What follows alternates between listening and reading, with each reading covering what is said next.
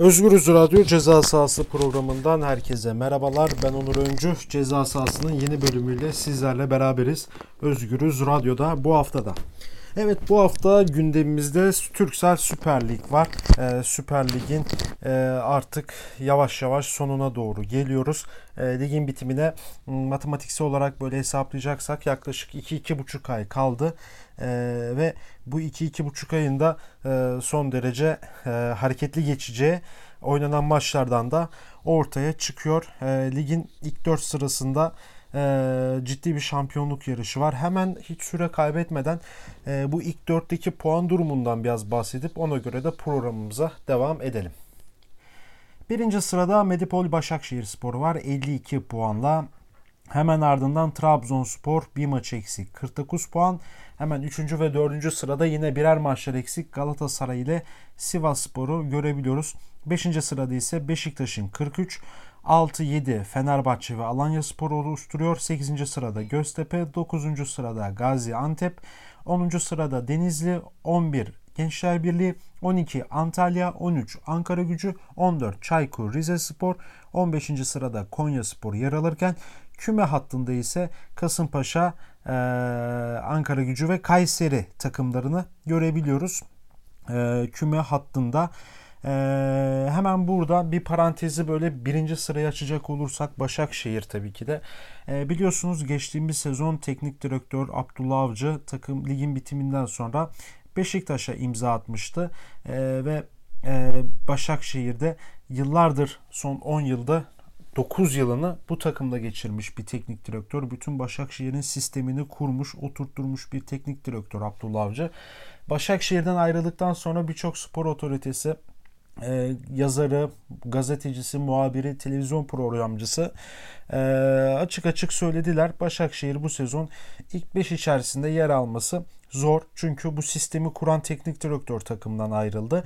E, ve Başakşehir Okan Buruk'u takımın başına geçirdi. Genç bir teknik direktör Okan Buruk.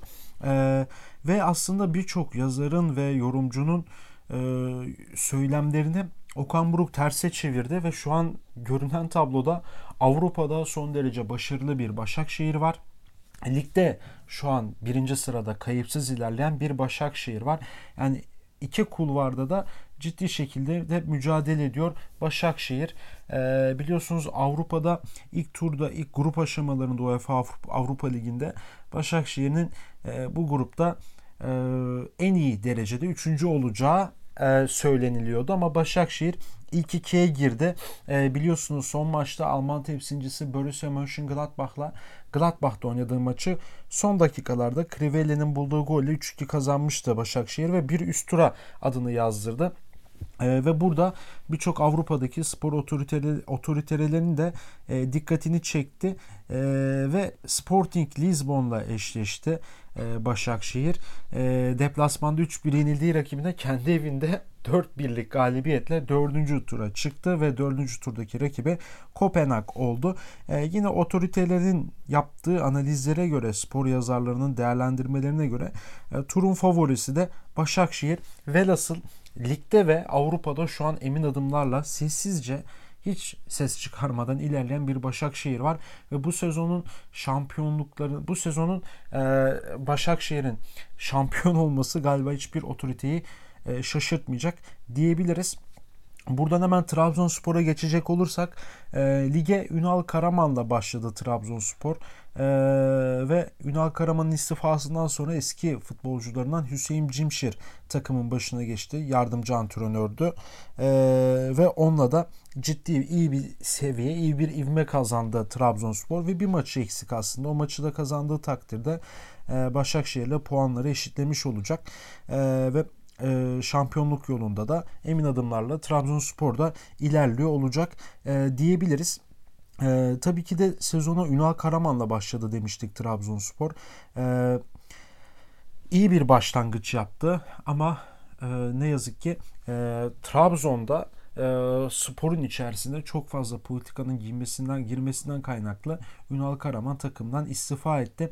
Hüseyin Cimşir'in gelmesiyle de birlikte e, Trabzon evet bu sezonda havlu attı. Onu şampiyon yapabilecek en büyük teknik direktör istifa etti gitti.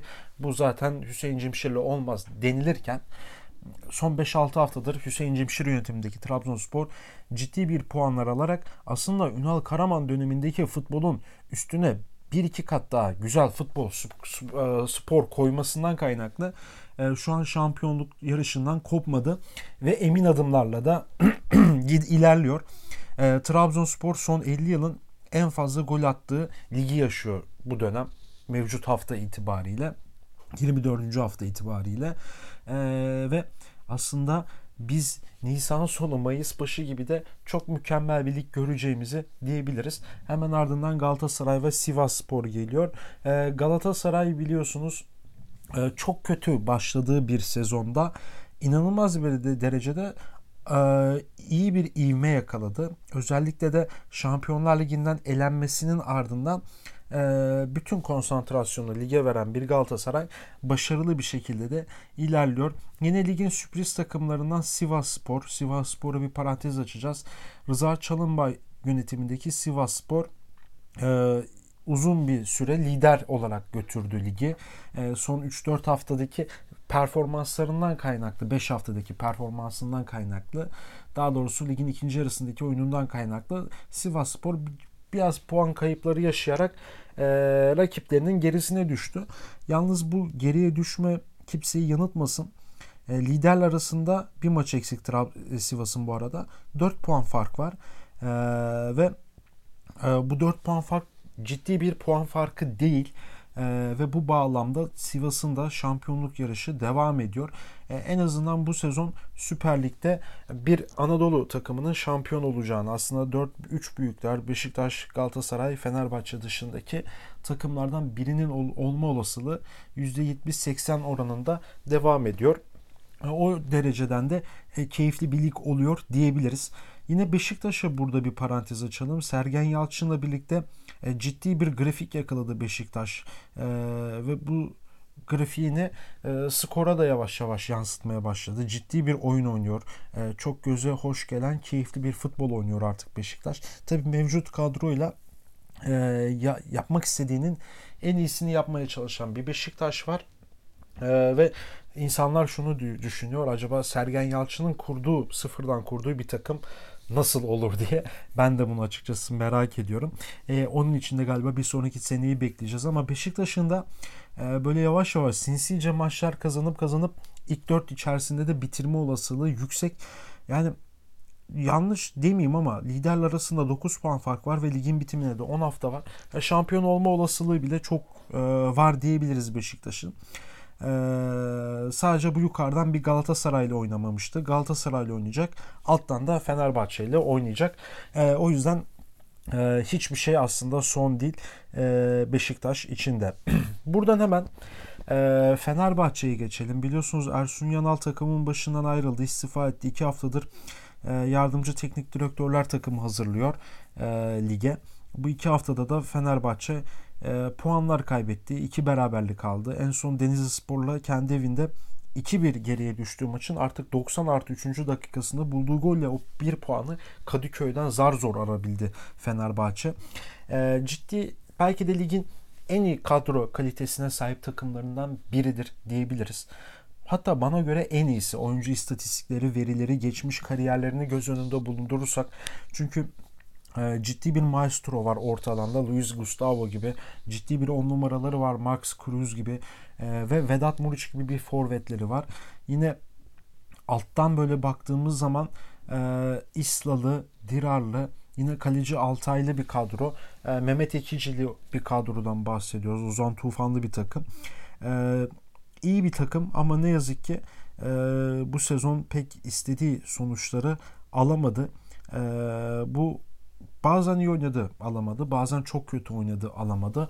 E, futbolunda ve yönetiminde biraz değişiklik olursa e, Fenerbahçe'nin bu kadroyla ilk üçe girmeme gibi bir nedeni olamaz. Bunu düşünürken Fener şu an 7. sırada ilginç bir şekilde.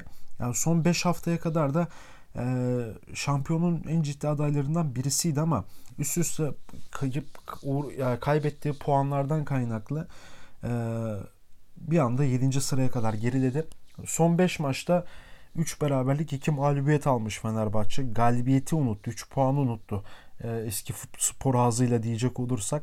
E tabi bu 5 maçın bu yeni, iki yenilgiden biri de Galatasaray'dı. Kendi evinde 21 yıl sonra Galatasaray'a yenildi Fenerbahçe. E, ve bu sezon işler onlar onların istediği gibi e, gitmiyor. Hemen buradan e, küme hattına bakalım. Küme hattında Kayseri son sırada 19 puanda. Hemen onun önünde Ankara gücü var 20 puanla. Hemen onun önünde sınırda Kasımpaşa var 23 puanla. Tabi onların üstünde de e, küme hattına girebilecek takımlar e, mevcut. E, Konya Spor, Rize Spor ve Antalya Spor her an ee, bir anda geriye düşebilirler. Tabi ligin ilk yarısında Antalya küme potasındaydı. Gençler Birliği küme potasındaydı. Göztepe hemen bir üstündeydi ama bu takımlar ligin ikinci yarısındaki yaptığı takviyelerle birlikte üst sıralara kadar çıktılar. E, Antalya'nın özellikle Tamer Tuna'nın takımın başına gelmesiyle e, üst oyuncu Lukas Podolski'yi de takıma kattılar. O da deneyim ve tecrübesiyle birlikte çok şey katıyor ve bir anda Antalya o potadan hafiften yukarıya çıktı. Keza Göztepe'de e, ciddi anlamda İlhan Polat yönetiminde ligin ikinci yarısında bambaşka bir futbol oynuyor. Tabi açtıkları yeni stadyumuyla da birlikte e, bunun da gazı tabii ki de ayrıdır. E, bambaşka bir futbol oynadılar ve bir anda 8. sıraya kadar çıktılar 34 puanla. E, Göztepe bu futboluyla bu sezonu büyük bir olasılıkla bir aksilik çıkmazsa ilk 10 içerisinde hatta ilk 10'un en yukarısı olan 8. sırada tamamlayacak diye düşünüyorum. 7 değil çünkü 7. sırada Fenerbahçe ve Alanya var. 7 e, ve 6'da 40-40. E, bu sezon öyle bir lig oluyor ki gerçekten biri puan kaybedince hepsi kaybediyor. Biri kazanınca hepsi kazanıyor.